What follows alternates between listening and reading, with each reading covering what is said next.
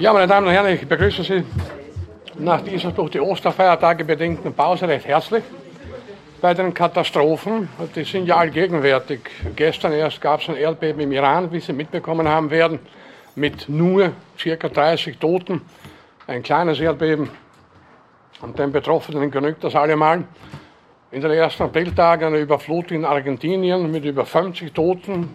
Flutkatastrophen, wir haben darüber schon zu Beginn der Vorlesung gesprochen sind ständige Begleiter der Menschheitsgeschichte und es ist kein Wunder, dass sie auch in Legenden und Mythen entsprechende Bedeutung erlangt haben.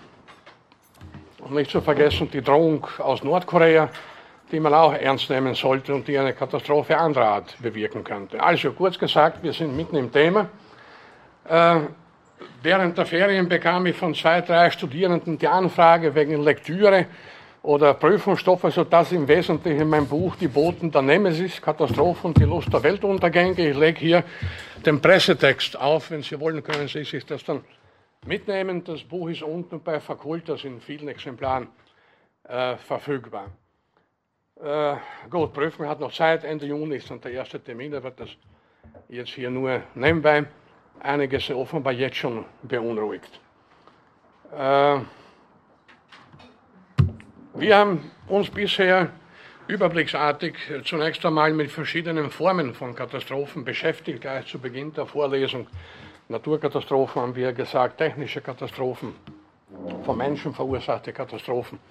Wir haben den Flutkatastrophen einigen Raum gewidmet und äh, einige auch apokalyptische Szenarien kurz äh, dargelegt, äh, reale und auch weniger reale Ereignisse, aber viele der apokalyptischen Szenarien, Endzeitvisionen haben zumindest teilweise auch einen realen Hintergrund. Wir erwähnten die Pest beispielsweise, Heuschreckenplagen und vieles mehr hat es alles natürlich in Wirklichkeit immer wieder gegeben.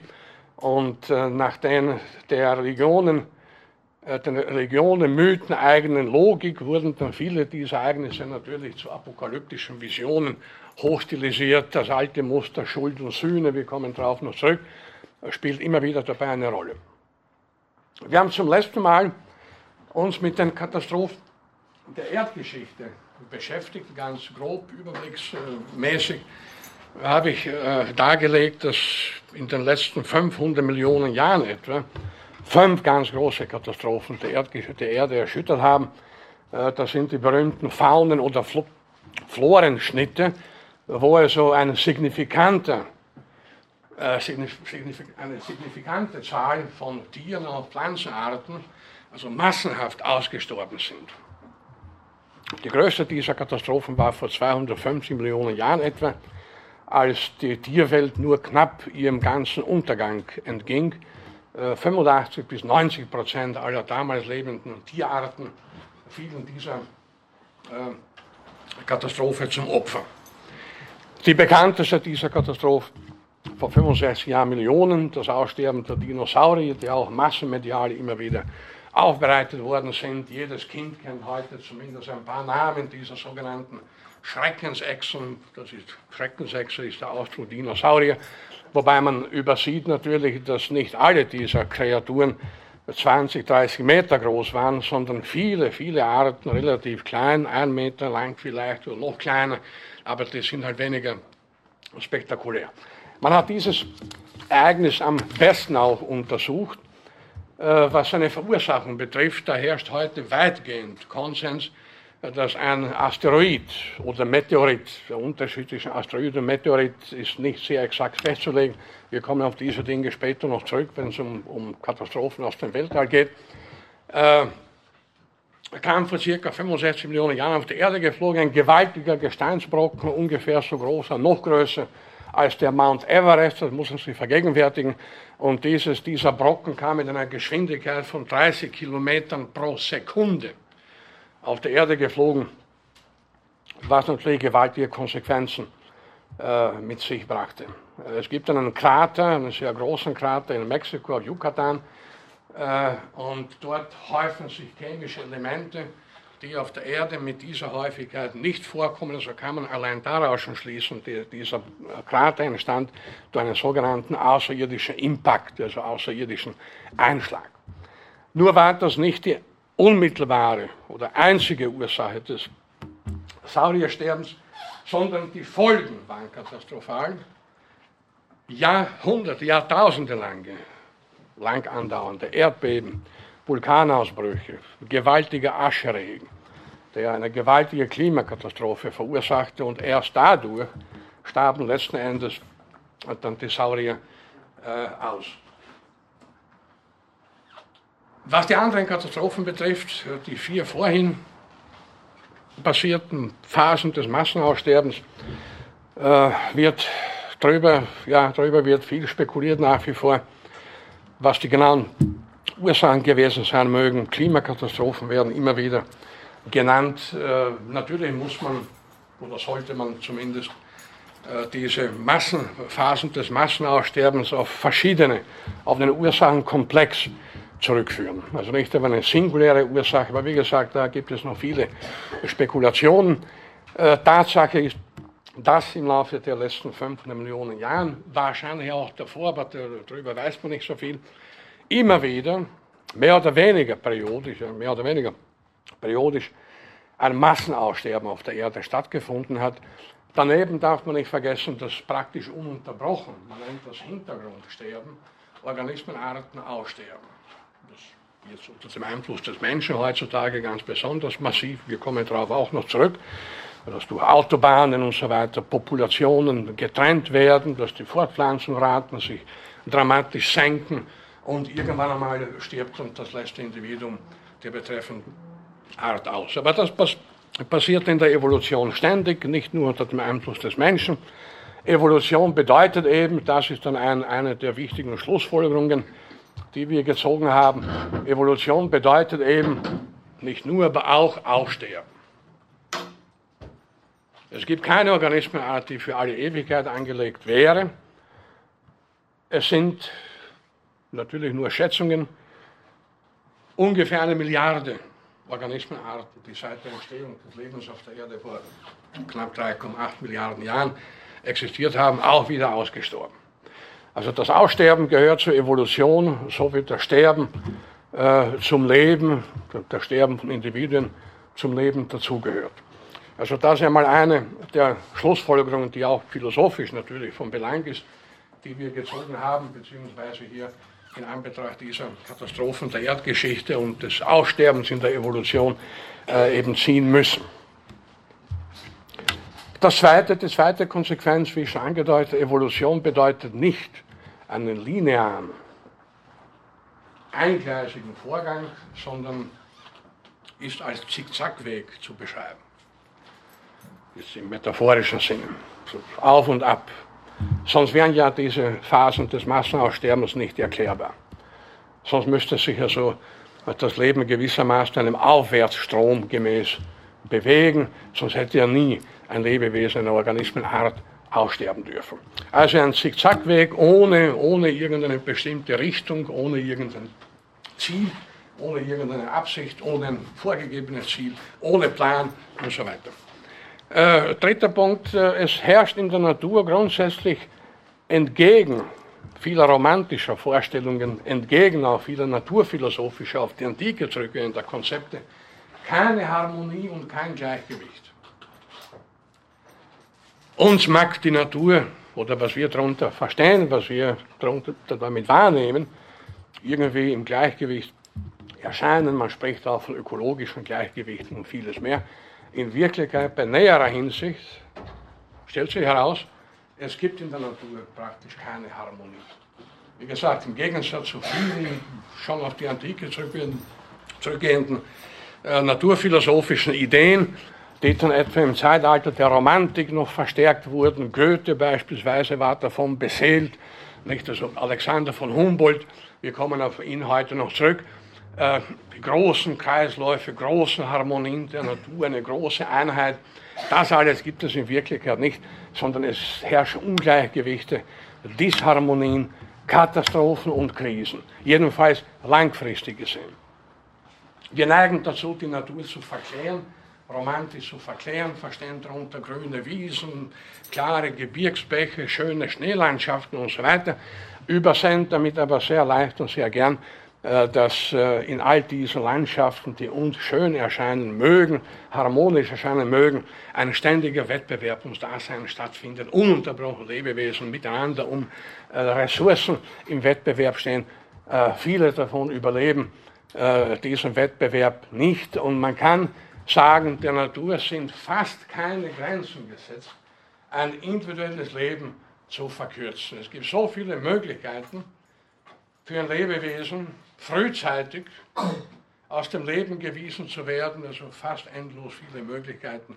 Sogar die relativ robusten Individuen äh, sind nicht davor gefeit, auf, anhand, aufgrund irgendeiner Katastrophe, Dürrekatastrophe, Hitzeperiode, Kälteeinbruch und so weiter, zugrunde zu gehen.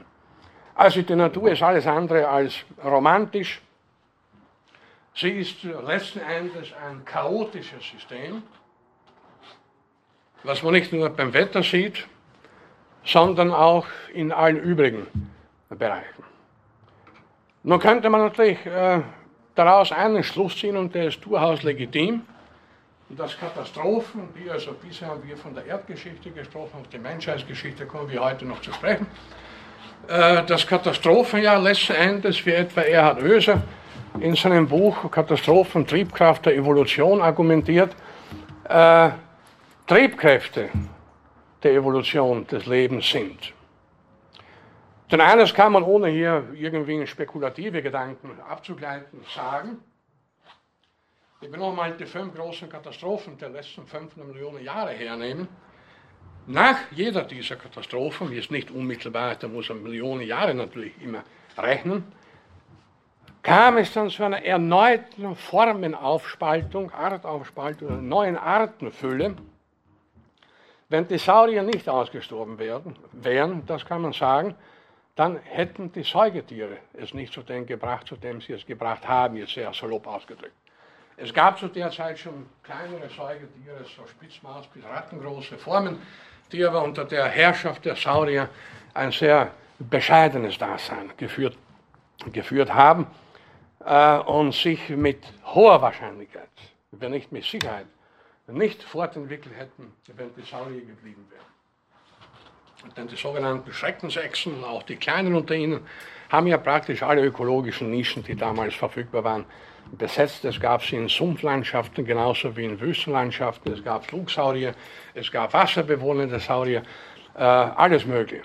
Da hätten die Säugetiere keine große Chance gehabt, zu der Entfaltung sich aufzuschwingen, ist fast poetisch gesagt, äh, zu der sie heute gelangt sind. Primaten sind vor ca. 70 Millionen Jahren entstanden, sehr kleine äh, Formen, die mehr an Insektenfresse erinnern als an Affen oder Halbaffen, wie man heute Primaten assoziiert, mit Recht assoziiert. Die hätten nicht äh, 350 äh, oder noch mehr Arten, die heute leben, äh, entwickelt, wenn die Saurier geblieben wären. So gesehen könnte man im Nachhinein sagen, wir müssen eigentlich dem Asteroiden da dankbar sein, dass er auf die Erde geflogen kam, sonst wären wir heute mit hoher Wahrscheinlichkeit nicht hier. Für die anderen Arten, für viele andere wäre das wahrscheinlich ein Glücksfall, aber das ist eine Frage der Perspektive.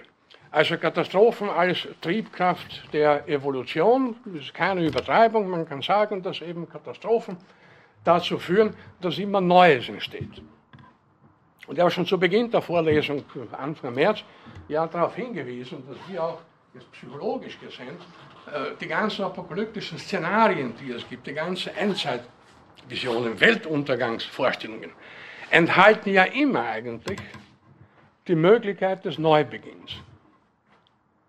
Ob das die Sintflut war in der Bibel, ob das andere Katastrophen waren oder andere erfundene oder tatsächlich stattgefundene, die menschliche Lust oder Sehnsucht nach Katastrophen schließt immer die Möglichkeit eines Neubeginns ein. Und diese Sehnsucht wird damit also eigentlich durch die naturwissenschaftliche Faktenlage gewissermaßen bestätigt. In der Tat folgten nach gewaltigen Katastrophen immer neue Entwicklungsmöglichkeiten. Ich zitiere dazu aus dem Buch von Erhard Oeser.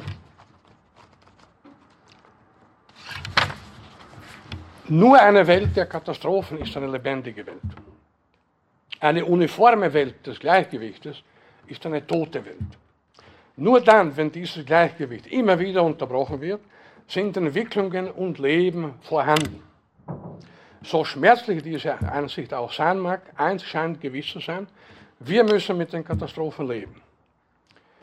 Denn sie sind nicht nur die Triebkraft der Evolution, des Lebendigen und der Entstehung und Entwicklung der Menschheit, sondern auch die Ursache der Entstehung des Lebens überhaupt auf unserer Erde.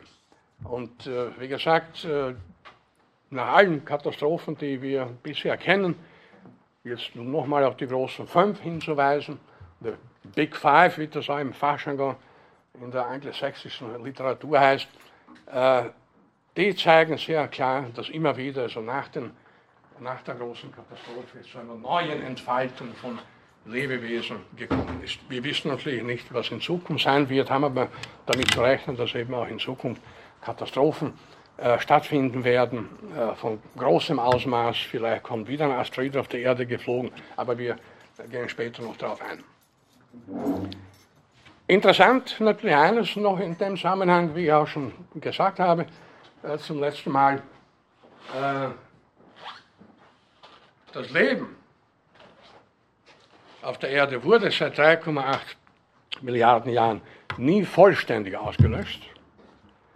Der rote Faden, wenn man so will, der rote Faden des Lebens zieht sich ungehindert durch.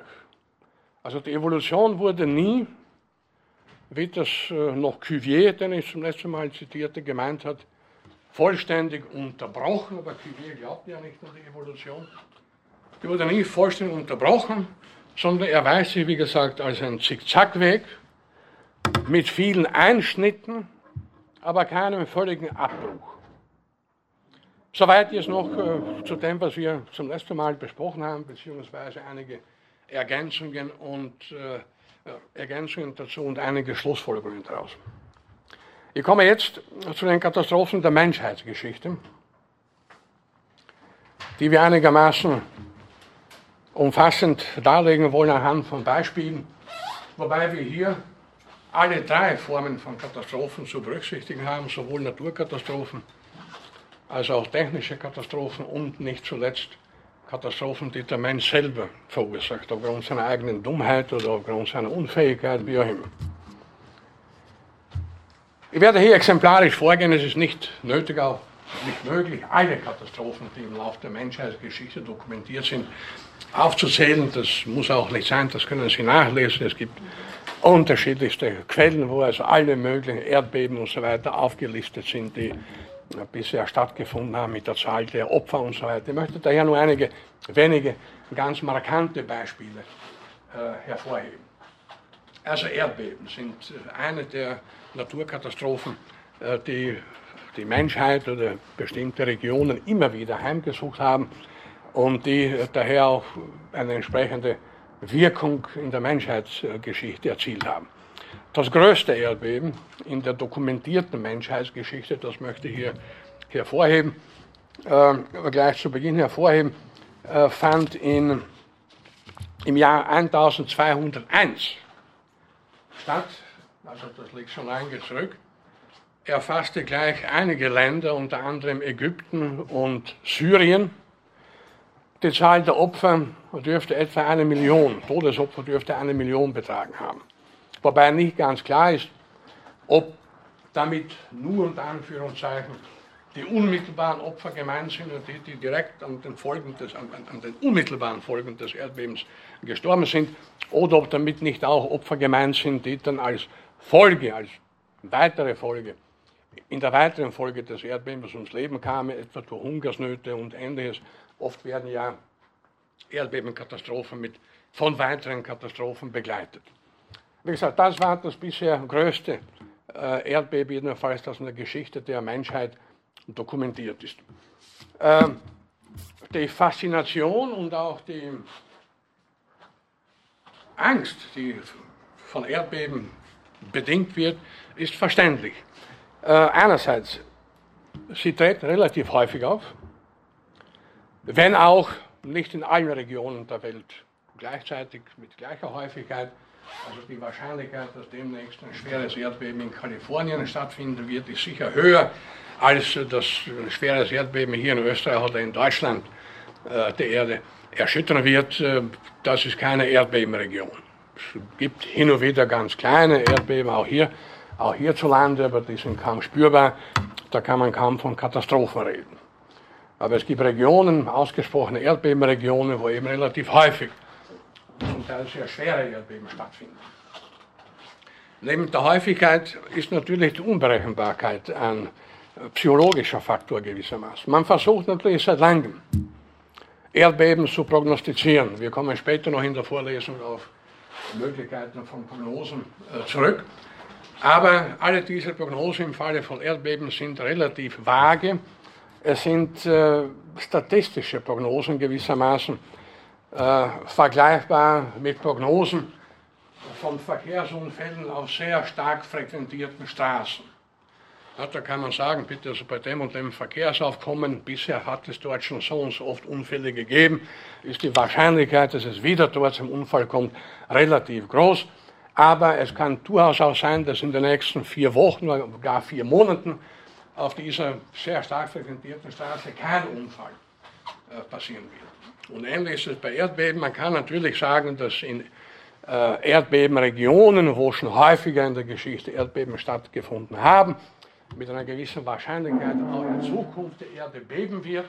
Aber wann genau und in welchem Ausmaß, das lässt sich kaum oder überhaupt nicht wirklich äh, voraussagen. Also Häufigkeit, äh, Unberechenbarkeit und drittens natürlich die zerstörerische Kraft der Erdbeben entwickeln, sind das, was äh, den Menschen an Erdbeben, wie gesagt, einerseits fasziniert, äh, was uns aber auch mit Recht eine gewisse Angst einflößt. Es ist kein Wunder natürlich, dass sich Naturforscher und Naturphilosophen seit der Antike mit dem Phänomen von Erdbeben beschäftigen, Ursachen herauszufinden versuchen und vieles mehr. Und im 19. Jahrhundert entstand dann ein eigenes Gebiet, eine eigene Disziplin, die sogenannte Seismologie, oder Erdbebenforschung ein Teilgebiet der Geologie, der Erdkunde im weitesten Sinne.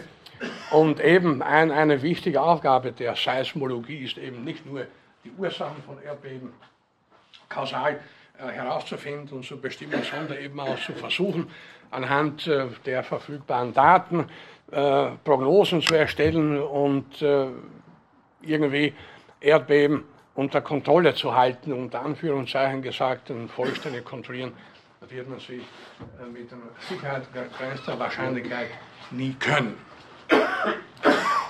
Äh, die psychologische Wirkung, die von einem Erdbeben ausgeht oder ausgehen kann, hat kein geringerer als Charles Darwin in seinem äh, berühmten Reisebericht Reise eines Naturforschers um die Welt mit folgenden Worten beschrieben. Ein heftiges Erdbeben zerstört auf einmal unsere ältesten Vorstellungen. Die Erde, das Sinnbild der wahren Festigkeit, hat sich unter unseren Füßen bewegt, wie eine dünne Kruste über einer Flüssigkeit. Eine einzige Sekunde hat im Geiste ein fremdartiges Gefühl der Unsicherheit hervorgerufen, das Stunden von Nachdenken nicht erzeugt haben würden. Übrigens bezieht sich Darwin hier auf ein reales Erdbeben, das er selber erlebt bzw. überlebt hat.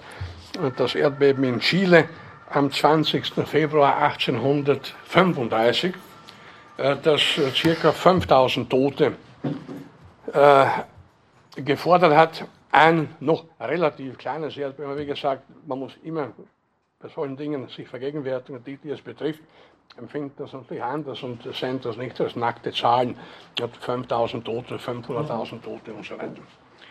Ein äh, weiterer großer Forschungsreisender der Neuzeit, heute schon vorhin erwähnt, Alexander von Humboldt, eben einer jener Naturforscher, der noch versucht hat, ein Gesamtbild der Natur, der Harmonien der Natur zu entwickeln in seinem berühmten Werk, vier Bände, Kosmos, nicht der Umriss einer physischen Weltbeschreibung.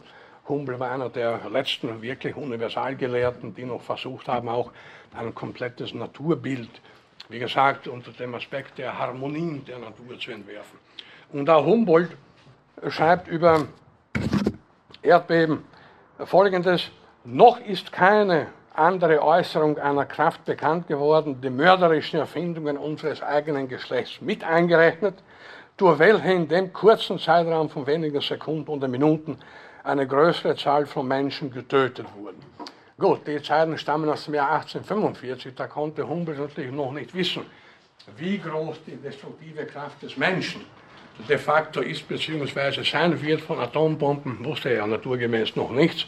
Und welche Kraft von diesen Teufelswerken, wie man sagen kann, jetzt unter Anführungsstrichen ausgeht, davon hatten Naturforscher des, des 18. und 19. Jahrhunderts naturgemäß noch keine Ahnung. Für Humboldt war eben ein Erdbeben noch die größte Katastrophe, die überhaupt äh, denkbar ist, nicht wahr? Weit größer als äh, menschliche Katastrophen. Wie gesagt, da hat er sich geirrt, denn was der Mensch verursachen kann, das übertrifft äh, die schwersten Erdbeben, die bisher bekannt sind.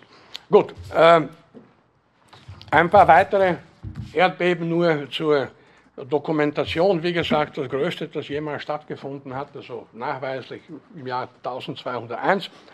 Äh, dem kommt nicht, dem steht nur wenig nach, ein Erdbeben am 2. Februar 1556 in Nordchina mit etwa 800.000 Toten. Ein, gewaltiges Naturereignis. Das schwerste Erdbeben in Europa und überhaupt die größte Naturkatastrophe im Europa des 20. Jahrhunderts war das Erdbeben von Messina in Sizilien am 28. Dezember 1908 mit ca. 100.000 Toten. Bitte nebenbei, die Zahlen, die ich da nenne, die sind kein Prüfungsstoff. Ich werde nicht also bei der Prüfung dann fragen, bitte, wann fand das Erdbeben in Messina genau statt und so weiter. Also das nur als Gedächtnisstütze bzw. Äh, zur Orientierung.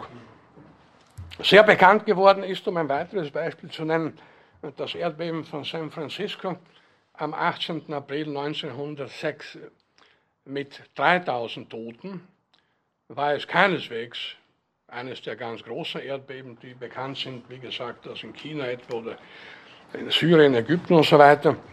Aber die Verheerungen waren gewaltig und was dazu kommt, das war das erste Erdbeben, über das unmittelbar in modernen Massenmedien, damals vor allem Zeitungen, berichtet wurde, sodass von dem Erdbeben in San Francisco die ganze Welt relativ bald etwas erfuhr. Das war in früheren Zeiten nicht der Fall. Äh, hier in Europa im 17., 18., 19. Jahrhundert wusste man zwar aus der historischen Überlieferung, äh, dass in der Antike schon Erdbeben stattgefunden haben. Man wusste, dass irgendwo auf fremden Kontinenten hin und wieder Erdbeben statt, stattfinden, aber da kamen die Nachrichten oft zeitverzögert. Das in San Francisco, das Beben von San Francisco zu Beginn des 20. Äh, Jahrhunderts war hingegen, wie gesagt, das erste, äh, das auch medial sehr schnell aufbereitet wurde. Und das ist wohl auch der Grund dafür, warum diesem Erdbeben ein so hoher Bekanntheitsgrad zukommt. Denn es war ja, wie die Zahl der Toten 3000 zeigt, kein, bei weitem kein so verheerendes Erdbeben wie viele Erdbeben davor und auch zum Teil natürlich danach.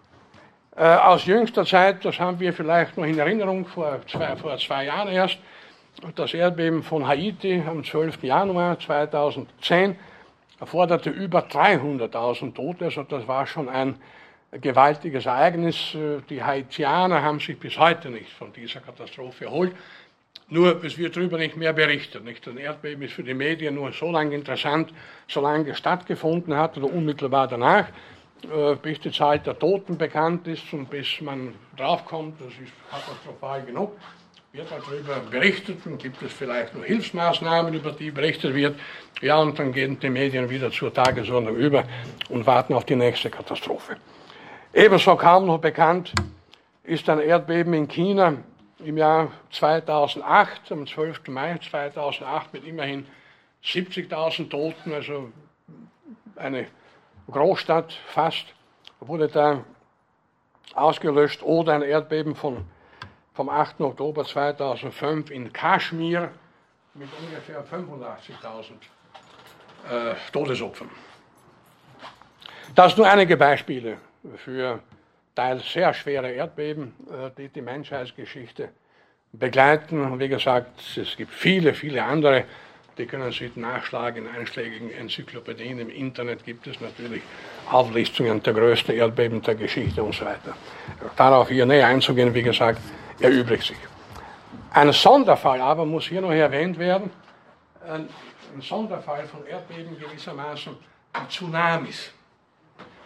Ein Tsunami ist wörtlich eine hohe Flutwelle, die aber verursacht wird äh, durch ein Seebeben, ein Beben am Ozeanboden. In den Ozeanen finden, man könnte fast sagen, unterbrochen Erdbeben statt, von denen wir äh, kaum Kenntnis nehmen, die zum Teil noch überhaupt keine Auswirkungen haben auf das Festland. Aber entsprechend solcher Seebeben verursachen eben einen Tsunami, eine Flutwelle von gewaltigem Ausmaß. Wir alle das erinnern wir uns alle noch am 26. Dezember, wann war es genau, 2004, äh, im Indischen Ozean die bisher meines Wissens größte dokumentierte äh, Flutwelle, der bisher größte, verheerendste Tsunami mit äh, 230 bis 250.000 Toten. Also die genaue Zahl der Toten ist bis heute nicht, offenbar bis heute nicht wirklich bekannt. Also ungefähr diese Größenordnung. Aber man muss sich das vergegenwärtigen. Das sind ja auch, also das ist schon eine Großstadt etwa von der Größe von Graz. Und äh, ungefähr 1,7 Millionen Menschen, das ist ungefähr die Einwohnerzahl des heutigen Wien, wurden obdachlos. Also das war nun tatsächlich eine gewaltige Katastrophe, zumal sie ja auch länderübergreifend stattgefunden hat und praktisch ganz Südasien oder Südostasien erfasst hat. Das ist, wie gesagt, ein ganz, ganz kleiner, grober Überblick über Erdbeben. Erdbeben sind zusammengefasst Naturkatastrophen, die die Menschheitsgeschichte immer wieder erschüttert haben. Wir werden noch später auf ein ganz besonderes Erdbeben zu sprechen kommen, das unter philosophischem Aspekt eine ganz große Bedeutung erlangt hat, nämlich das Erdbeben von Lissabon am 1. November 1755. Aber das, wie gesagt, später. Was gibt es noch für Naturkatastrophen, die Menschen äh, immer wieder erschüttert haben? Über Flut, über Flut haben wir schon gesprochen, das möchte ich nicht noch einmal. Aber Vulkane sind äh, ein zweites geologisches Phänomen, äh, das immer wieder Verheerungen verursacht. Einer der berühmtesten Vulkanausbrüche war im Jahr 1979, am 24. August, aber dieses Datum ist fraglich, es ist nicht sicher, ob es wirklich der Tag war, soll nicht so wichtig sein. Jedenfalls hat der Ausbruch des Vesuv damals gleich drei Städte unter sich begraben, nämlich Pompeji, Heraculaneum Herculaneum, Entschuldigung, Herculaneum und Stabie. Pompeji ist besonders berühmt. Es wurde im 19. Jahrhundert dann gewissermaßen erst oder in der Neuzeit, vor allem im 19. Jahrhundert, sozusagen ausgegraben und ist ein Zentrum der archäologischen Forschung geworden. Man konnte dort ganze Gassen, Straßenzüge, Gebäude und so weiter freilegen. Es sind noch viele Fragen offen, aber wenn Sie mal in die Gegend, Gegend kommen, Golf von Neapel, sollten Sie unbedingt nach Pompeji. Ich war dort vor ein paar Jahren sehr eindrucksvoll. Also eine der, der bedeutendsten archäologischen Fundstätten der Welt überhaupt. Und äh, wie gesagt, diese Stadt wurde neben zwei anderen Städten damals im Jahr 79 völlig zugeschüttet. Der Vesuv hat zwar auch später noch ein paar Mal, ist später noch ein paar Mal ausgebrochen, etwa im Jahr 1631, hat er auch ein paar Dörfer zerstört mit 3000 Toten. Übrigens, die Zahl der Toten im Jahr 79 ist mir nicht genau bekannt. Ich weiß nicht, ob die überhaupt einigermaßen zuverlässig angegeben werden kann. Übrigens hat dieser Vesuvausbruch im Jahr 79 noch eine historische Bedeutung, äh, weil ihm nämlich auch der bedeutendste Naturhistoriker des Altertums, Plinius der Ältere, zum Opfer fiel. Plinius der Ältere hatte eine vielbändige Naturgeschichte verfasst, eine Naturalis Historia, die über das ganze Mittelalter bis die Neuzeit hinein als das Standardwerk der Naturgeschichte angesehen äh, worden ist. In der Tat war Plinius ein ungeheurer Kompilator. Angeblich hat er sogar, wenn, wenn er auf dem Pferd geritten ist, dabei gelesen. Eine ungeheure Fülle von Daten zusammengetragen, wobei er es allerdings nicht so genau nahm, äh, denn in seiner, seiner Naturgeschichte finden Sie nicht nur reale Gegenstände, Naturobjekte aufgelistet wie Steine, Mineralien, Pflanzen, Tiere und so weiter, auch viele Fabelwesen und Dinge, die es überhaupt nicht gibt, wovon er vielleicht gehört hat oder was sich eingebildet hat, also ein Sammelsurium gewissermaßen von Naturobjekten, ein, ein, eine Vermischung von Wirklichkeit und Illusion, aber wie gesagt über Jahrhunderte das maßgebliche Buch äh, zur Naturgeschichte über, also Buch, es sind, über 30 Bände. Bitte. Die Schilderung, der Jüngere war das, äh, des Vulkanausbruchs äh, des Vesuvien, hat uns, ähm, was wir jetzt später dann festgestellt haben, dass es das wirklich gibt, pyroklastische Wolke. Ne? Ja. Das hat keiner geglaubt, dass es sowas gibt. Er hat es aber offensichtlich ganz akkurat beschrieben. Es wird auch darüber spekuliert, da gibt es zwei, zwei äh, Versionen. Warum Plinius? Was hat er überhaupt gesucht? Die eine Version ist, er hat der Forscher dran gewollt, möglichst nahe dran sein, um den Vulkan zu erleben und den Ausbruch zu erleben und zu beschreiben. Die zweite Version, die gewissermaßen humanistische Version, er wollte Menschen helfen. Was immer auch gewesen sein mag, er ist jedenfalls bei diesem Ausbruch ums Leben gekommen und vielleicht nicht zuletzt auch deswegen äh, bis zum heutigen Tag sehr berühmt geworden. Aber wie gesagt, einer der bedeutendsten Naturhistoriker, wenn nicht der bedeutendste des Altertums, zumindest die römische Antike, äh, dem also die Naturgeschichte als Fach im weitesten Sinne viel verdankt, wenn auch, wie gesagt, aus heutiger Sicht sehr viel spekulatives Gedankengut da eingebaut hat und Dinge erfunden hat und so weiter. Man muss aber bedenken, das war vor 2000 Jahren, also da äh, sollte man ihm jetzt auch nicht das im Nachhinein zum Vorwurf machen. Ein besonders gewaltiger Vulkanausbruch in neuerer Zeit, am 27. August 1883, war, davon haben Sie vielleicht anderswo schon gelesen oder gehört, Krakatau. Krakatau, eine Vulkaninsel zwischen äh, Java und Sumatra gelegen, eine einstige Vulkaninsel, muss man sagen. Denn an diesem Tag, am 27. August 1883, sind drei Vulkane ausgebrochen und haben die Insel auseinandergesprengt.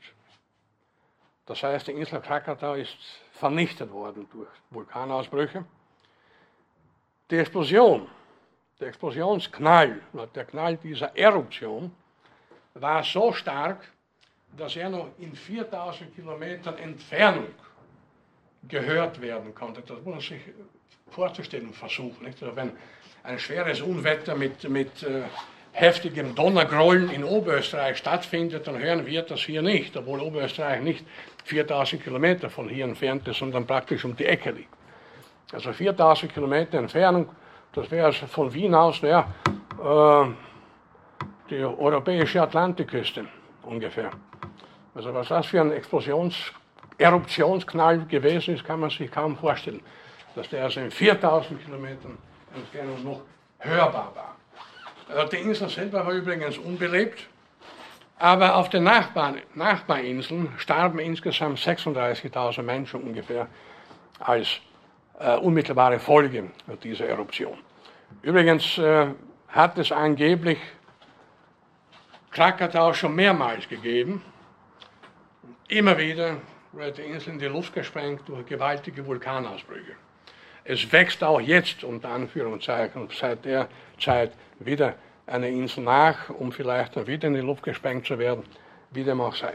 Auf jeden Fall war das also ein, ein, der gewaltigste Vulkanausbruch, der in der Geschichte der überlieferten Geschichte der Menschheit dokumentiert ist. Äh, vielleicht sollte ich noch erwähnen, äh, aus neuerer Zeit, 1991, den Ausbruch des Pinatubo auf den Philippinen, der immerhin 1000 Menschenleben gefordert hat und äh, ca. 40.000 Häuser zerstörte. Gut, das soll, was Vulkane betrifft, auch genügen, wie gesagt, äh, die gesamte Geschichte des Vulkanismus hier zu präsentieren, würde zu weit gehen und einzelne Vulkankatastrophen können Sie jederzeit, wenn Sie interessiert, in einschlägigen Werken nachlesen. Bitte.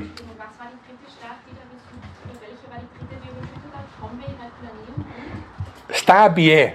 Stabie AE. Pompeji, Herculaneum und Stabia. Pompeji, wie gesagt, das ist wirklich ein kleines, ein großes eigentlich archäologisches Wunder, sollten Sie sich wirklich gelegentlich anschauen, falls Sie noch nicht dort waren. Also Erdbeben, Vulkane, wie gesagt, sind Katastrophen, die in der Menschheitsgeschichte wiederholt aufgetreten sind. Andere habe ich auch schon bei anderer Gelegenheit erwähnt. Noch einmal Flutkatastrophen begleiten uns ständig. Äh, irgendwo in irgendeiner Region der Welt gibt es fast täglich äh, im Tagesrhythmus eine kleinere bis auch größere Überschwemmung. Viele Regionen werden häufig von Überschwemmungen heimgesucht, oft jährlich und so weiter. Ich habe auf die Pest auch schon hingewiesen, beziehungsweise Epidemien, die die Menschheitsgeschichte natürlich genauso begleiten. Nicht zu vergessen Hungersnöte. Hungersnöte sind äh, aus Europa ein, in den Jahren 1315 bis 1317 also eine ganz große Hungersnot in Europa, von der Millionen von Menschen betroffen waren, beziehungsweise an deren Folgen Millionen von Menschen gestorben sind. 1770 etwa in Indien 6 Millionen Tote. Das sind nur zwei von vielen Beispielen. Äh, Hungerkatastrophen entstehen oft durch ja, wetterbedingt lang andauernde Dürre, abwechselnd dann gewaltige, permanente Regenfälle, die damals für die Hungersnoten in Europa maßgeblich waren. Regen und Kälte, Vernichtung von Ernten, von Getreideernten und so weiter über Jahre hinweg, das führt naturgemäß dann zu Hungerkatastrophen. Aber es gab in der Geschichte sehr viele. Manche wurden aus ideologischen Gründen vertuscht. Vor ein paar Jahrzehnten gab es eine Hungerkatastrophe in China mit Millionen von Toten. Wir wissen heute zwar vom Hörensagen, dass in Nordkorea wiederholt Hungerkatastrophen stattgefunden haben in den letzten Jahren. Nur wird darüber nicht äh, von nordkoreanischer Seite her berichtet. Das wird mehr oder weniger totgeschwiegen. Das ist dann typisch für solche totalitären Systeme, äh, dass man die negativen Erscheinungen der Systeme selber nicht publik macht. Das heißt, wir haben über viele Hungerkatastrophen noch gar keine wirkliche, wirklich verlässlichen Daten und keine wirklich verlässlichen Quellen. Wahrscheinlich finden Sie oder fanden Sie in Ländern, Diktaturen, noch häufiger statt, als wir das überhaupt heute schon wissen. Äh, wir brauchen aber nicht in die Geschichte weit zurückgehen. In den vergangenen Jahren, etwa im, im, vor, vor, knapp zwei Jahren, äh, kam es in Afrika zu einer gewaltigen Hungersnot, die über Monate hinweg gedauert hat. Und überhaupt wissen wir, dass ja ungefähr Siebenten der Menschheit ja chronisch unterernährt ist und dass Millionen von Menschen äh, jährlich buchstäblich verhungern. Das heißt, man könnte sagen, Hungerkatastrophen sind also kein historisches Phänomen, sondern ein Dauerbegleiter auch heutzutage. Hunger ist eine der größten Katastrophen, die Menschen in bestimmten Ländern zumindest heute permanent heimsucht. Also das nur einige wenige, beispielhaft exemplarisch, äh, Hinweise auf Naturkatastrophen, die äh, in der Menschheitsgeschichte stattgefunden haben. Nun, die zweite Kategorie, technische Katastrophen. Die sind jüngeren Datums naturgemäß. Erst äh, seit sich die moderne Technik entwickelt hat, Eisenbahn, Flugzeuge und Autos und so weiter, erst seither kann man von technischen Katastrophen überhaupt reden. Eisenbahn ist hier, die Eisenbahn ist die älteste Technologie, die wir unter den modernen Technologien, vor allem den Fortbewegungstechnologien, ins Auge fassen müssen. Eisenbahnen gibt es schon seit, dem, äh, seit ungefähr 200 Jahren und entsprechend früh fand auch das erste Eisenbahnunglück statt und zwar in Frankreich 1842, als äh, bei einem Personenzug eine Achse gebrochen ist, der Zug entgleiste und äh, 50 Menschen verbrannten dabei. Das waren also Waggons aus Holz.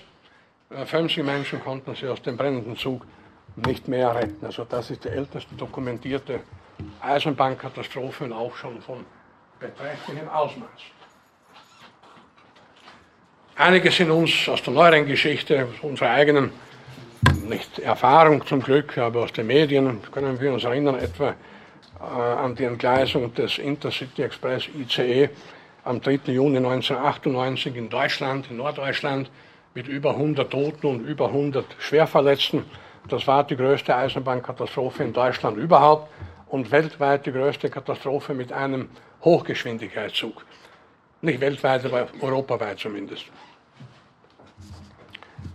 Weitere technische Katastrophen, historisch bekannt, der Absturz der Hindenburg, Zeppelin. Äh, Hindenburg ist im, am 6. Mai 1937 bei der Landung in den USA also Feuer gefangen und äh, 37 Menschen fanden dabei den Tod. Ja, diese Katastrophe wurde auch mehrmals verfilmt. Das ist eine der spektakulärsten Katastrophen der Geschichte der Luftfahrt wobei die 36 Tote wiederum nur relativ wenige sind, aber ein Luftschiff umfasste nur mal nicht, äh, hatte nur mal nicht Platz für 300 oder 400 Passagiere, wie das heutige Großraumflugzeuge haben. Ähm, ein Ereignis, das ich nur ganz am Rande hier zu erwähnen brauche, weil das allen hinreichend bekannt ist, die große Schiffskatastrophe Titanic oder Titanic äh, die 1500 Tote forderte am 14. April 1912. Äh, diese Katastrophe ist so oft verfilmt worden, es gibt Dutzende von Büchern, die darüber geschrieben worden sind, sodass ich darauf nun wirklich nicht näher einzugehen brauche. Was allerdings hervorzuheben ist, äh, dass diese Katastrophe bewirkt hat, dass man sich ganz besonders mit möglichen Sicherheitsvorkehrungen in der Schifffahrt zu beschäftigen begann und ganz besonders Wert legte in der Folge auf mögliche technische Mängel und so weiter. Allerdings äh, sind Schiffskatastrophen auch aus späteren Zeiten äh, dokumentiert. Fähren sinken immer wieder, auch in den letzten Jahren, die Estonia und so weiter. Also das sind auch sehr, sehr häufige äh, Vorkommnisse. Was den Flugverkehr betrifft, das können Sie alle sich noch erinnern, der Absturz der Concorde vor 13 Jahren, vor knapp 13 Jahren, mit über 100 äh, Passagieren an Bord, die alle, genauso die Besatzung, tot waren. Äh, dann am 1. Juni 2009 der Absturz der, einer Air France-Maschine auf dem Weg von Rio nach Paris mit 227 Toten. Das war eine der größten Katastrophen der zivilen Luftfahrt in neuerer Zeit mit einer europäischen Fluglinie. Die bisher größte Katastrophe der zivilen Luftfahrt fand aber paradoxerweise nicht in der Luft oder bei einem Flugzeugabsturz statt, sondern am Boden. Das ist noch gar nicht so lange her, aber 27. Äh, März 1977 auf Teneriffa. Da waren zwei Maschinen, zwei Boeing 747, eine von der nicht mehr existierenden amerikanischen Linie Panem und eine der holländischen Linie KLM startbereit und kollidierten am Boden, weil, welche Ironie, ein Kommunikationsproblem zwischen dem Tower und dem Piloten entstand. Ungefähr so, äh, der Lotse oder der Tower sagte, äh, noch nicht starten, also das vereinfache ist. Und die Piloten hörten starten, das noch nicht haben sie überhört. Und sie starteten tatsächlich, beide Maschinen frisch, voll getankt, beide ziemlich voll besetzt und sie kollidierten. Das Ergebnis waren 583 Tote. Wie gesagt, das war das bisher größte Flugzeugunglück äh, der zivilen Luftfahrt mit 583 Toten. Eine Flugzeugkatastrophe, die aber in den Bereich der von Menschen verursachten Katastrophen gehört, ist natürlich der 11. September 2001, nicht wahr, wo also vier Flugzeuge in den USA von Terroristen gesteuert worden sind und insbesondere in New York und die beiden Türme äh, gerammt haben mit knapp 3000 Toten. Das ist allerdings dann eine neuartige Kategorie von Katastrophen, nämlich Flugzeuge als Waffen. Es gibt einen Präzedenzfall aus dem Jahr 1988, das ist weitgehend vergessen, weil darüber auch nicht so spektakulär berichtet wurde. In Lockerbie in Großbritannien wurde eine Panem-Maschine 1988 im Dezember war es, glaube ich, in die Luft gesprengt, auch mit ungefähr 300 Toten, also auch nicht unbedingt eine lustige Angelegenheit. Vorher wurden Flugzeuge jedenfalls nicht als Waffen eingesetzt. Aber wie gesagt, das ist dann schon ein Thema.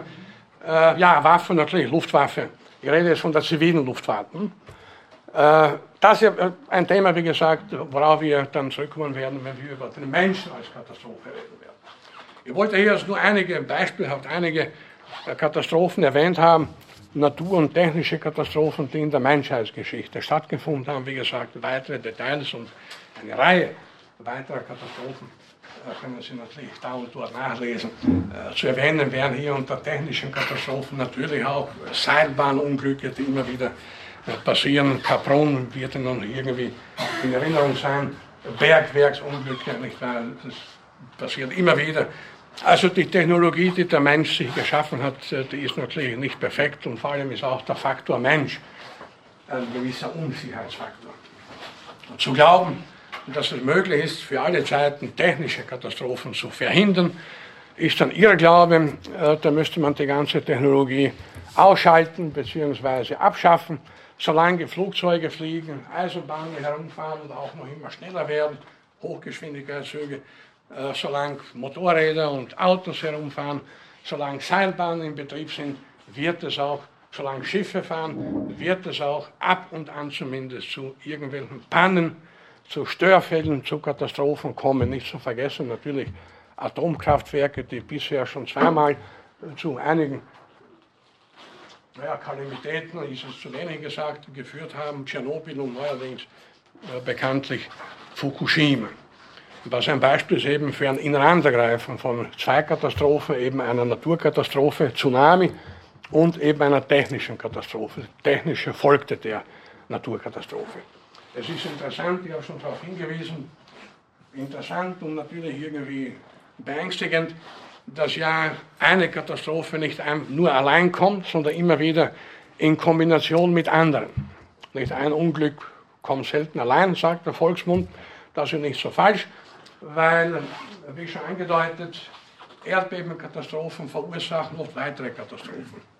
Unwetter, Überflutungen, Hungersnöte, also gleich ein Bündel von für den Menschen katastrophalen Ereignissen. Wie für technische Katastrophen gesagt werden muss, obwohl viele glauben, der Mensch kann die Dinge kontrollieren, das ist ein völliger Irrglaube. Wenn für technische Katastrophen gesagt werden kann, dass äh, sie auch in Zukunft zu erwarten sind, bei aller Perfektionierung der Technologie, bei allen Verbesserungen der Technologien, so gilt das erst recht für Naturkatastrophen. Unsere Erde ist eine unruhige Kugel, buchstäblich. Erdbeben, Überflutungen, Vulkanausbrüche und andere Naturkatastrophen, bitte Lawinenabgänge beispielsweise, Dürrekatastrophen, extreme Hitze, extreme Kälte, ist auch in Zukunft zu erwarten. Das war in der Erdgeschichte immer so und die Erde wird sich in absehbarer Zeit gewiss nicht beruhigen. Wir müssen also, wie schon gesagt, mit Katastrophen leben. Das Einzige, was der Mensch in Bezug auf Naturkatastrophen tun kann, ist die Prognostik zu verbessern, sofern das, wie gesagt, überhaupt geht, und Frühwarnsysteme einzurichten, rechtzeitig Evakuierungen und so weiter, Menschen darauf vorbereiten, was kommen kann, Katastrophenschutz. Aber perfekt wird auch das natürlich niemals sein können. Also ich habe äh, meine Militärausbildung mit dem ein bisschen zu tun gehabt das wird derartig vernachlässigt in Österreich, das können Sie sich nicht vorstellen. Da gibt es Katastrophen, Zivilschutzbeauftragte, das ist ja Alibi. Ja, man könnte ironisch sagen, bei uns passiert so wenig. Hm? Wir sind nicht darauf vorbereitet. Ja, zum Glück, nicht, dass er passiert ist. Obwohl Überflutung natürlich gab es in den letzten Jahren immer wieder. Nicht? Also in Niederösterreich, auch hier in Wien, äh, in, in Vorarlberg beziehungsweise äh, Tirol, haben wir erinnern, vor einigen Jahren war ich dort eingeladen, Philosophikum Lech. Das war unmittelbar eine Überschwemmung, das war verheerend. Äh, der Schienenverkehr war dort, dort, dort, unterbrochen, es gab Schienenersatzverkehr. In Lech am Arlberg selber standen ein paar Hotels unter Wasser, es waren die Spuren einer Verwüstung noch deutlich sichtbar. Äh, aber sonst passiert in Österreich ja zum Glück relativ selten, wenn man sich vergegenwärtigt, äh, wie Katastrophen erprobt die US-Amerikaner sind. Also in den USA vernimmt man ständig Katastrophen. Auch jetzt auch in diesem Winter extreme, extreme Kälte, extreme Schneefälle. Da haben die dort natürlich permanent Orkane, äh, Feuer. In Kalifornien Waldbrände, periodisch gewesen. Die Amerikaner sind da natürlich wesentlich äh, Katastrophen erprobter, sozusagen. Aber auch viele andere Länder, Erdbebengebiete. Äh, das ist ganz klar. Wenn Österreich herrscht auch so eine Mentalität vor, da fällt mir gerade ein, vor vielen Jahren ist am Flughafen in Düsseldorf ein Brand ausgebrochen. Äh, Menschen kamen, soviel ich mich erinnern kann, keiner dabei zu Schaden. Und ein Sprecher des Wiener Flughafens hat in Zeit Bild kategorisch erklärt, ja, bei uns kann sowas nicht passieren. Wiener Flughafen in Düsseldorf, bei uns gibt es sowas nicht. Also eine eigentlich recht gesunde Mentalität. Aber wenn es dann darauf ankommt, sind dann vielleicht doch die Besseren dran, die mit allen äh, Katastrophen rechnen. Vielleicht hat auch Thomas Bernhard recht gehabt, wenn er gesagt hat, ja, um Katastrophen soll man sich eigentlich nicht sorgen, die kommen ja schon. Nur, vielleicht muss man sie zeitweise heraufbeschwören, weil von allein dauert es dann vielleicht doch zu lang.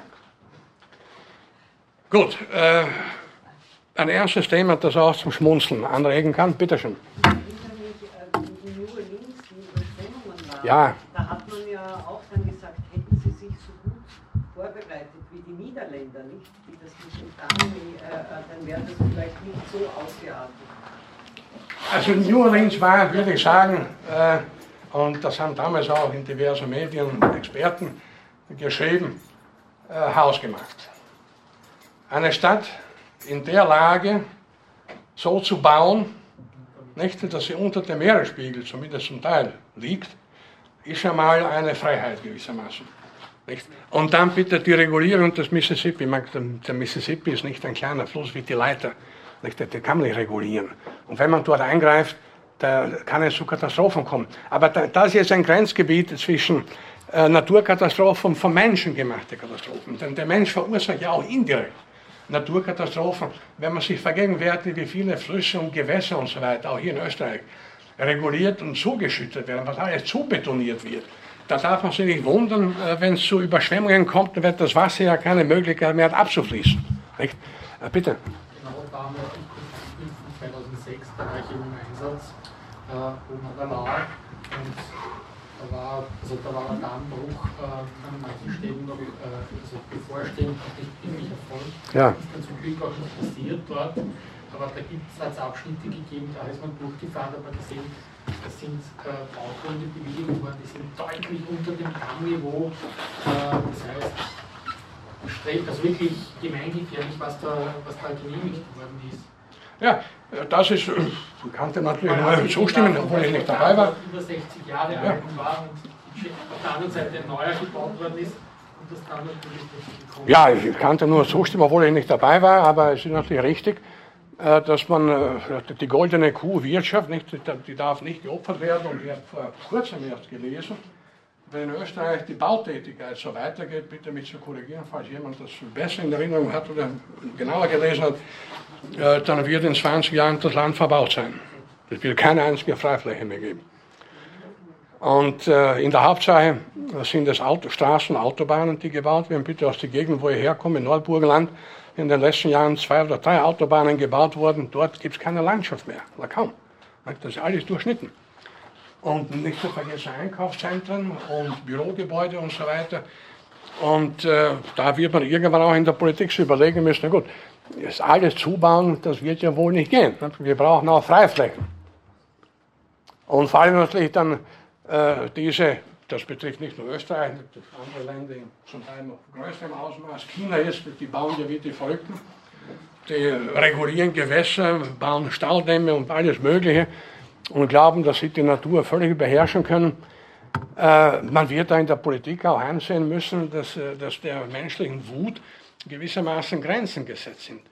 Denn eins sollte die neuere Geschichte schon bisher gezeigt haben, äh, dass eben verschiedene Naturkatastrophen zumindest von Menschen auch mitverursacht werden. Oder nicht das Ausmaß erreichen würden, wenn der Mensch sich anders verhalten hätte. Wie gesagt, das, die, die weltweit natürlich beobachtbare Tendenz, alles zu betonieren. Alles zu betonieren, Sümpfe trocken zu legen, es darf nicht so bleiben, wie es ist. Es muss irgendwie den Menschen dienen, als ob jetzt ein Sumpf nicht auch den Menschen dienen könnte, als solcher und so weiter. Und das führt dann, äh, ja, so wie New Orleans, wie gesagt, das war eine hausgemachte Katastrophe. Die jetzt wieder trockengelegt werden. Bitte? Die Die sollen jetzt wieder trockengelegt werden. Der größte Schwachsinn. Ja. Der größte Schwachsinn. Abgesehen davon, wir wissen ja nie, das nur nebenbei gesagt, nachdem eben die Natur, wie ich eingangs charakterisiert habe, voller Ungleichgewichte ist und instabil, können wir nicht wissen, was wir noch an Instabilitäten verursachen, wenn wir so großflächig eingreifen. Die Natur ist unberechenbar. Nur eines kann man sagen, bitte, und das sollte jedes Kind heute wissen, die Natur gewinnt letzten Endes immer. Weil in der Natur gibt es, die Katastrophe gibt es für uns, aus unserer Wahrnehmung, nicht wahr? Äh, so und so viele Menschen kommen ums Leben und so weiter. Ja, für die Natur ist das alles ja nicht einmal gleichgültig. Weil gleich, gleichgültig er würde voraussetzen, es gibt da jemanden, der nachdenkt oder irgendwie, ich weiß nicht, äh, das gibt es in der Natur nicht. Und äh, die Natur gewinnt insoweit immer, als äh, halt nach einer Katastrophe da wieder neue Lebewesen, wie gesagt, entstehen. Äh, oder wenn sie sich vergegenwärtigen, und das kennt jeder von uns, irgendwelche Bauruinen, wenn irgendein Gebäude abgetragen wird, wie schnell dann dort Pflanzen zu wachsen beginnen und wie schnell sich Insekten und so weiter breit machen. Die Natur ist ja sehr erfinderisch. Nicht? Die Natur und viele Lebewesen sind ja wahre Überlebenskünstler, wenn man sich nur vergegenwärtigt, welche Tiere sich sogar in unseren großen Millionenstädten in den letzten Jahrzehnten eingesiedelt haben. Da gab es mal eine Dokumentation vor ein paar Jahren, Universum, glaube ich, über das geheime Leben im Stephansdom. Damit war nicht die Priester gemeint, ihr geheimes Leben, sondern äh, Tiere, die sich da äh, eingenistet haben, Turmfalk und was weiß ich was alles. Ja, für ein gefundenes Fressen. Nicht? Und Füchse gibt es auch hier am Stadtrand, Wildschweine kommen in menschliche Siedlungen. Also kurz gesagt, eigentlich müssen wir uns ja um die Natur keine Sorgen machen. Die reguliert sich schon irgendwie. Die war ja immer katastrophal. Und insoweit nicht so gut, dass Sie das angeschnitten haben, um das hier noch äh, anzufügen. Insoweit kann man aus all dem, dem hier besprochen ist, eines sagen, zumal was Naturkatastrophen betrifft. Äh, man soll die Natur insoweit ernst nehmen, als sie eben macht, was sie will, anthropomorph gesagt und soll sie nicht noch weiter herausfordern, indem man glaubt, regulierend eingreifen zu können bzw. eingreifen zu müssen. Auch die Naturschützer sind nicht ganz unschuldig äh, daran, dass es zumindest kleine ökologische Katastrophen gibt. Nicht? Das, das wäre ein eigenes Thema, aber vielleicht nebenbei gesagt, man kann darüber diskutieren, wie sinnvoll äh, die Wiedereinbürgerung von bestimmten Tierarten ist. Jetzt gibt es Biber. Nicht? Biber in, in, in, Niederösterreich und auch hier in Wien. Ich habe keine gesehen, aber ich war dort nicht, lange nicht am Donaukanal. Äh, die wären zur Plage. Biber gab es lange Zeit hier in Österreich, aber in Deutschland nicht. Die wurden dann wieder eingesiedelt, eingesiedelt eingebürgert. Man hätte wissen müssen, äh, dass Biber Bäume annagen und fällt nicht. Das, das ist ja das Wesen der Biber.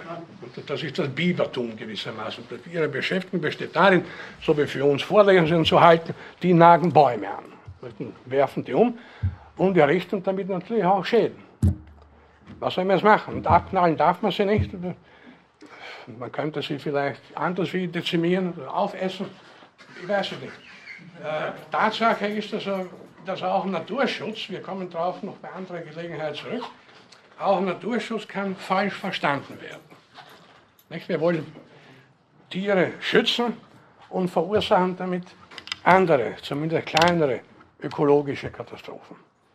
Immer, das ist eine Regel gewissermaßen, die aus der Geschichte der Neuzeit, seit also seit den großen Entdeckungsreisen und so weiter, seit der internationale Schiffsverkehr äh, stattfindet, wurden immer wieder Tiere irgendwo eingebürgert, wo sie ursprünglich nicht zu Hause sind und haben dort regelmäßig ökologische Katastrophen äh, verursacht.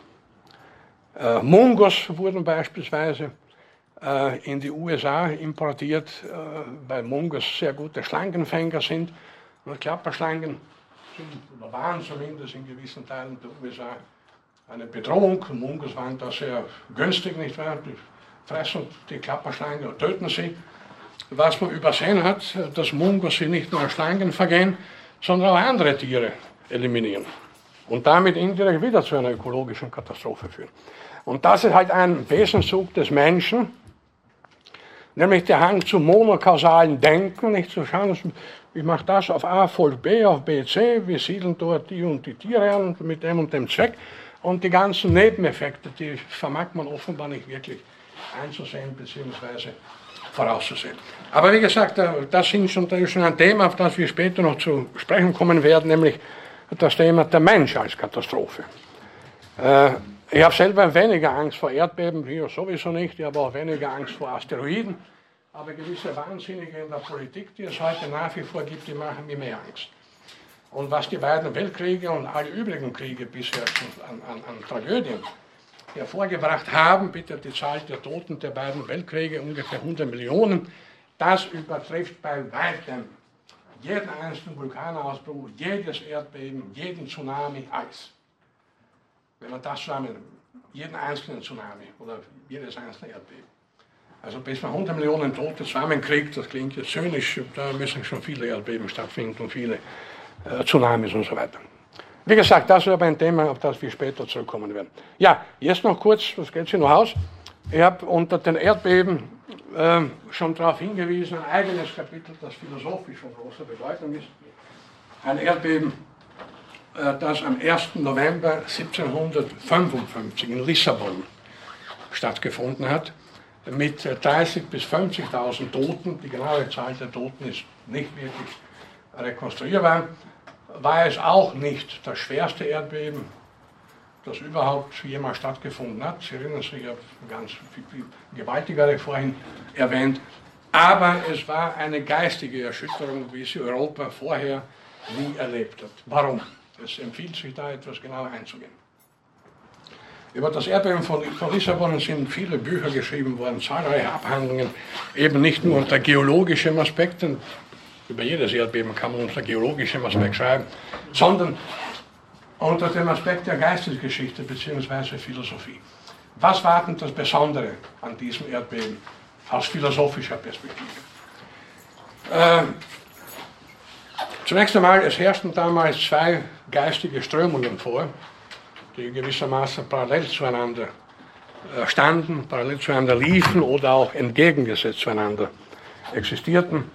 Äh, das eine war die Aufklärung, die Aufklärungsphilosophie, vertreten von Leuten wie Voltaire, Diderot, D'Alembert und viele andere. Die Geisteshaltung der Aufklärer war, der Mensch hat Möglichkeiten, Entfaltungsmöglichkeiten, die in ihm selber liegen. Eine Abkehr vom Aberglauben, eine Abkehr von Göttern, von strafenden Göttern und so weiter. Der Mensch hat ungeheure Entwicklungspotenziale. Er kann seine eigene äh, Situation permanent verbessern. Also eine sehr optimistische Geisteshaltung.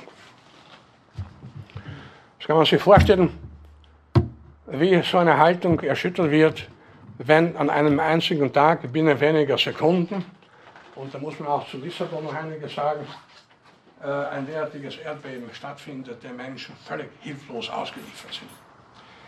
Lissabon, das muss man hier auch noch hinzufügen, war damals eine europäische Metropole, das heißt nicht, dass man sie heute jetzt äh, irgendwie vernachlässigen sollte, ist nach wie vor eine Hauptstadt natürlich, aber damals war das auch bedingt durch die Seefahrten, Portugal hatte auch Kolonien so weiter, eine der ganz großen, eine der bedeutendsten Metropolen Europas überhaupt, mit circa, ich glaube damals circa 250.000 Einwohnern, ungefähr so groß wie Graz, etwa kleiner vielleicht, ein Handels-, ein Wirtschaftszentrum und ein geistiges Zentrum. Das, wie gesagt, binnen Sekunden wurde das fast dem Erdboden gleichgemacht. Äh, ja, aber danach, die eine Geisteshaltung, Aufklärung, wie gesagt. Optimismus. Äh, die Menschen blickten nach vorne. Auch natürlich bedingt durch einen wirtschaftlichen Aufschwung und so weiter. Und die zweite äh, Geisteshaltung, die ebenso erschüttert wurde durch dieses Erdbeben, äh, nämlich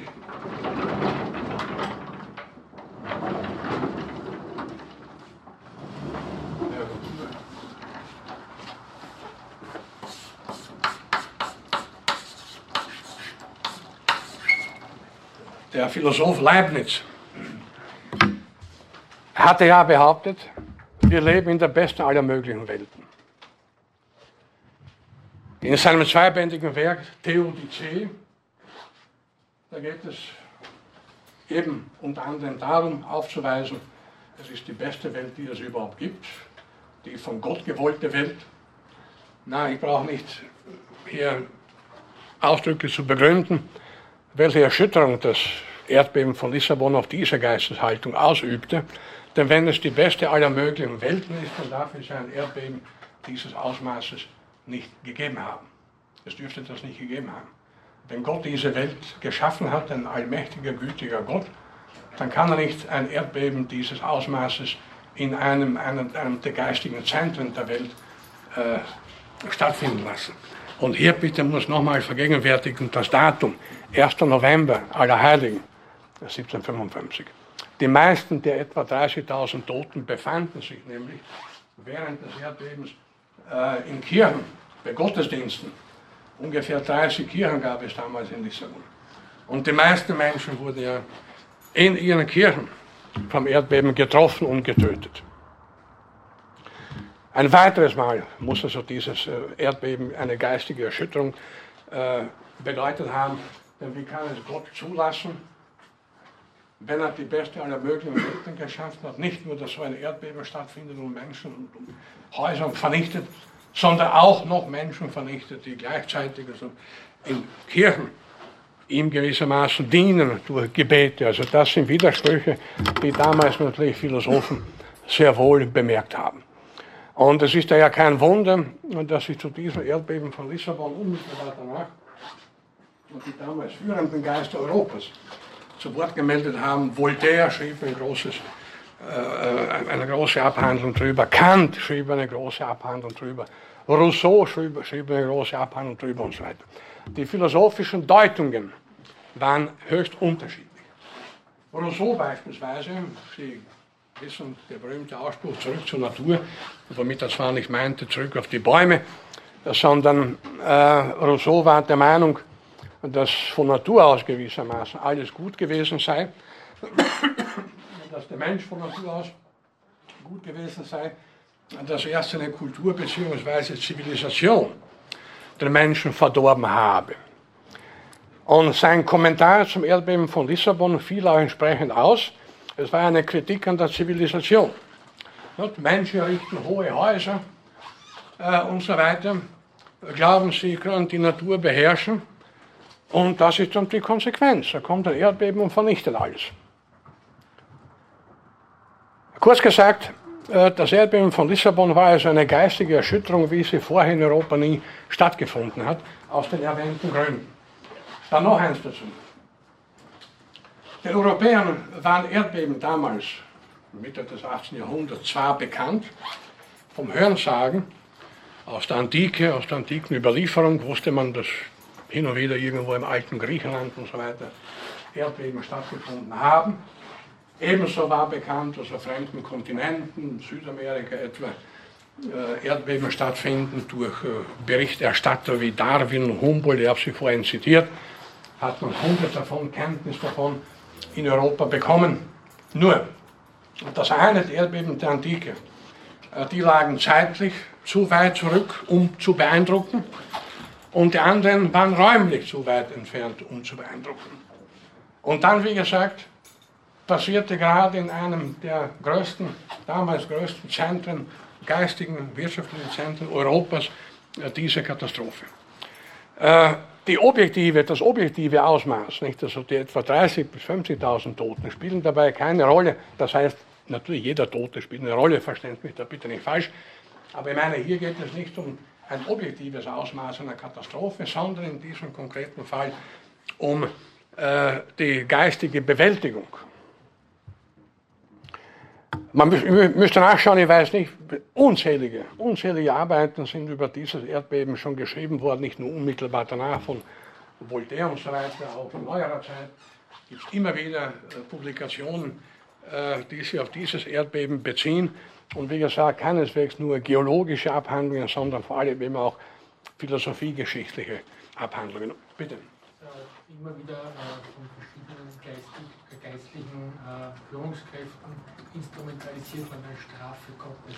Das wollte ich soeben auch noch anfügen, dass damals einige also es durchaus Stimmen gab, die Handelsmetropole, pulsierendes Leben, eigentlich Sodom und Gomorra.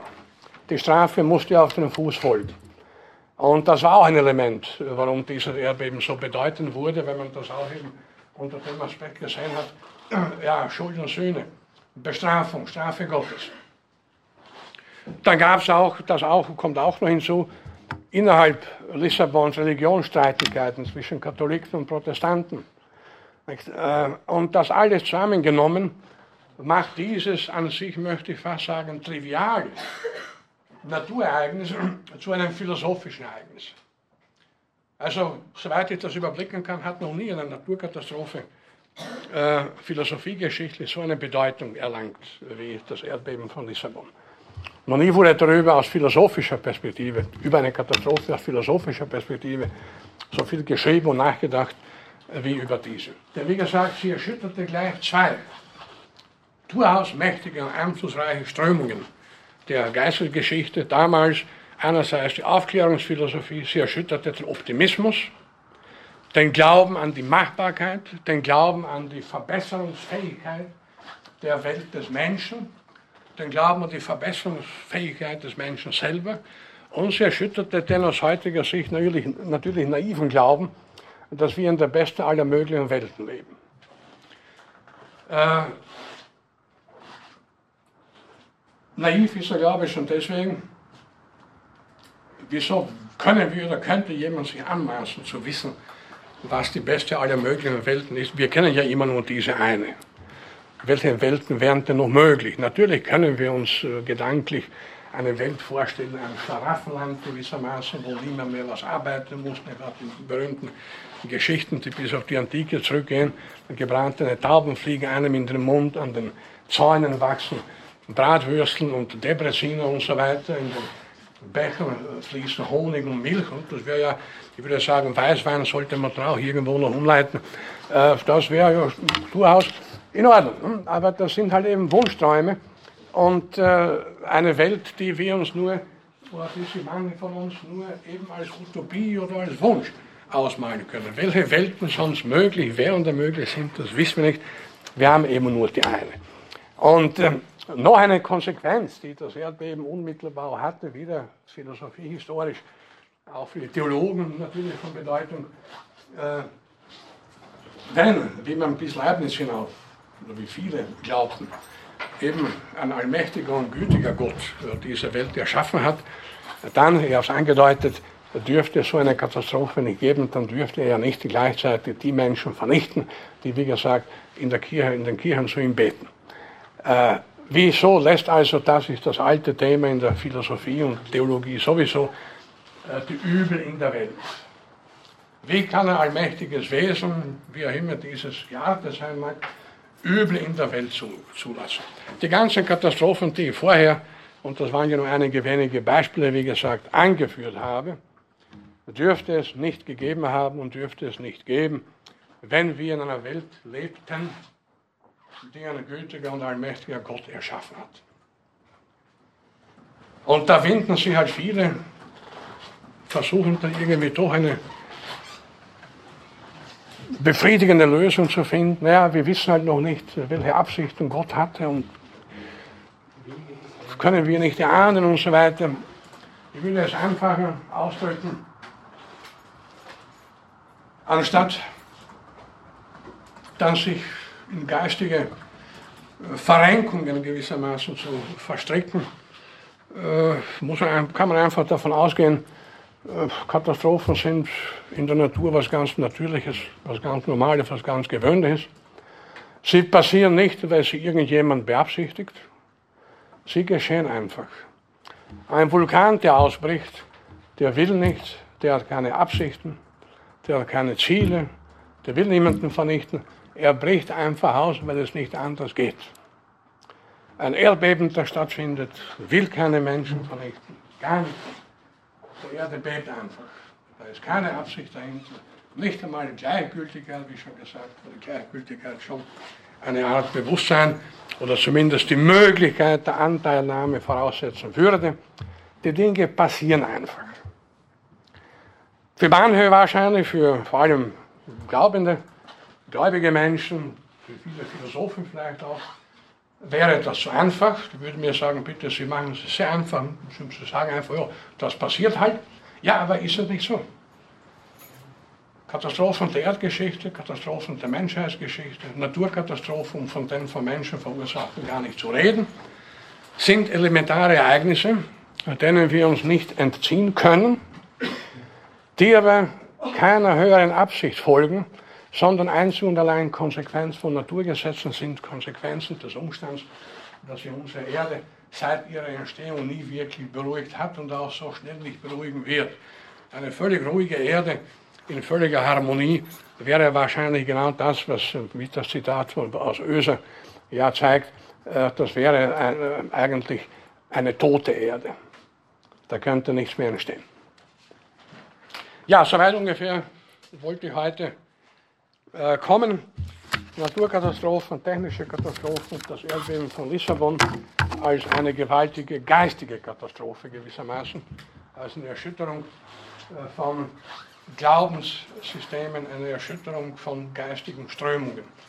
Äh, die Erschütterung hält ja bis heute an, denn diejenigen, die nach wie vor, es gibt ja solche Leute, daran glauben, dass wir in der besten aller möglichen Welten leben, die von einem allmächtigen Gott erschaffen wurde, müssen eigentlich täglich äh, Krämpfe bekommen, wenn sie nur den Fernseher aufmachen, wieder ein Erdbeben da, eine Überflutung dort, Hungersnöte da, äh, Kälteeinbrüche dort, das dürfte es ja alles nicht geben wenn die Welt tatsächlich von einem gütigen, allmächtigen Gott erschaffen und überwacht werden würde. Gut, noch Fragen dazu? Bitte. Genau, genau. Der Voltaire hat sich ja lustig gemacht über Leibniz. Voltaire erfand, das nebenbei gesagt, dass er eben in dem von Ihnen äh, zitierten Candide oder der Optimismus, er erfand ein Schloss, ein fiktives Schloss, einen fiktiven Schlossherrn. Und äh, in der Erzählung über diesen äh, versucht er schrittweise zu beweisen, dass der Herr das schönste aller Schlösser in der Welt und so weiter. Denn wenn es nicht so wäre, dann würden wir nicht in der besten aller möglichen Welten leben. Umgekehrt natürlich nicht, weil wir in der besten aller möglichen Welten leben, muss dieser Schlossherr, wie auch immer, das beste aller Schlösser besitzen, das reichste aller Schlösser und so weiter. Man könnte unter diesem Aspekt natürlich die lustigsten und absurdesten Dinge sich zusammenreimen. Nachdem wir in der besten aller möglichen Welten leben, muss natürlich das Zebra Streifen tragen, sonst wäre es nicht die beste aller möglichen Welten. Und die Biber müssen Bäume annagen. Aber da wird dann schon wieder ein Grenzfall, weil die richten ja auch Schaden an. Also da, die Biber sind wie gesagt nicht, so ganz, nicht mehr so ganz äh, gute Beispiele für eine perfekte Welt. Ja, bitte. Hat die Kirche nicht äh, insofern argumentiert, dieses Problem der Gültigkeit und so weiter äh, Gottes, als sie gemeint hätte, dass die Grundabsicht eine, im Sinne der besten Welt von Gott tatsächlich realisiert wäre in der Form, dass er den Menschen die Möglichkeit gibt, äh, in einer äh, Welt mit Grundbedingungen das Beste daraus zu machen. Und äh, sich auf die Art und Weise quasi aus, aus der Verlegenheit geschwindelt, äh, dass Gott ja. selbst nicht mehr verantwortlich ist dafür, sondern der Gut, dann dem würde ich entgegen, ganz klipp und klar, so einen Gott brauche ich nicht, da habe ich die Evolution. Die lässt uns auch alle Freiheiten, die wir haben wollen, in dem Sinne, es liegt an uns, was wir machen. Ja, aus das ist nichts vorgesehen. Aus heutiger Sicht, aber äh, aus der Sicht von 1755 äh,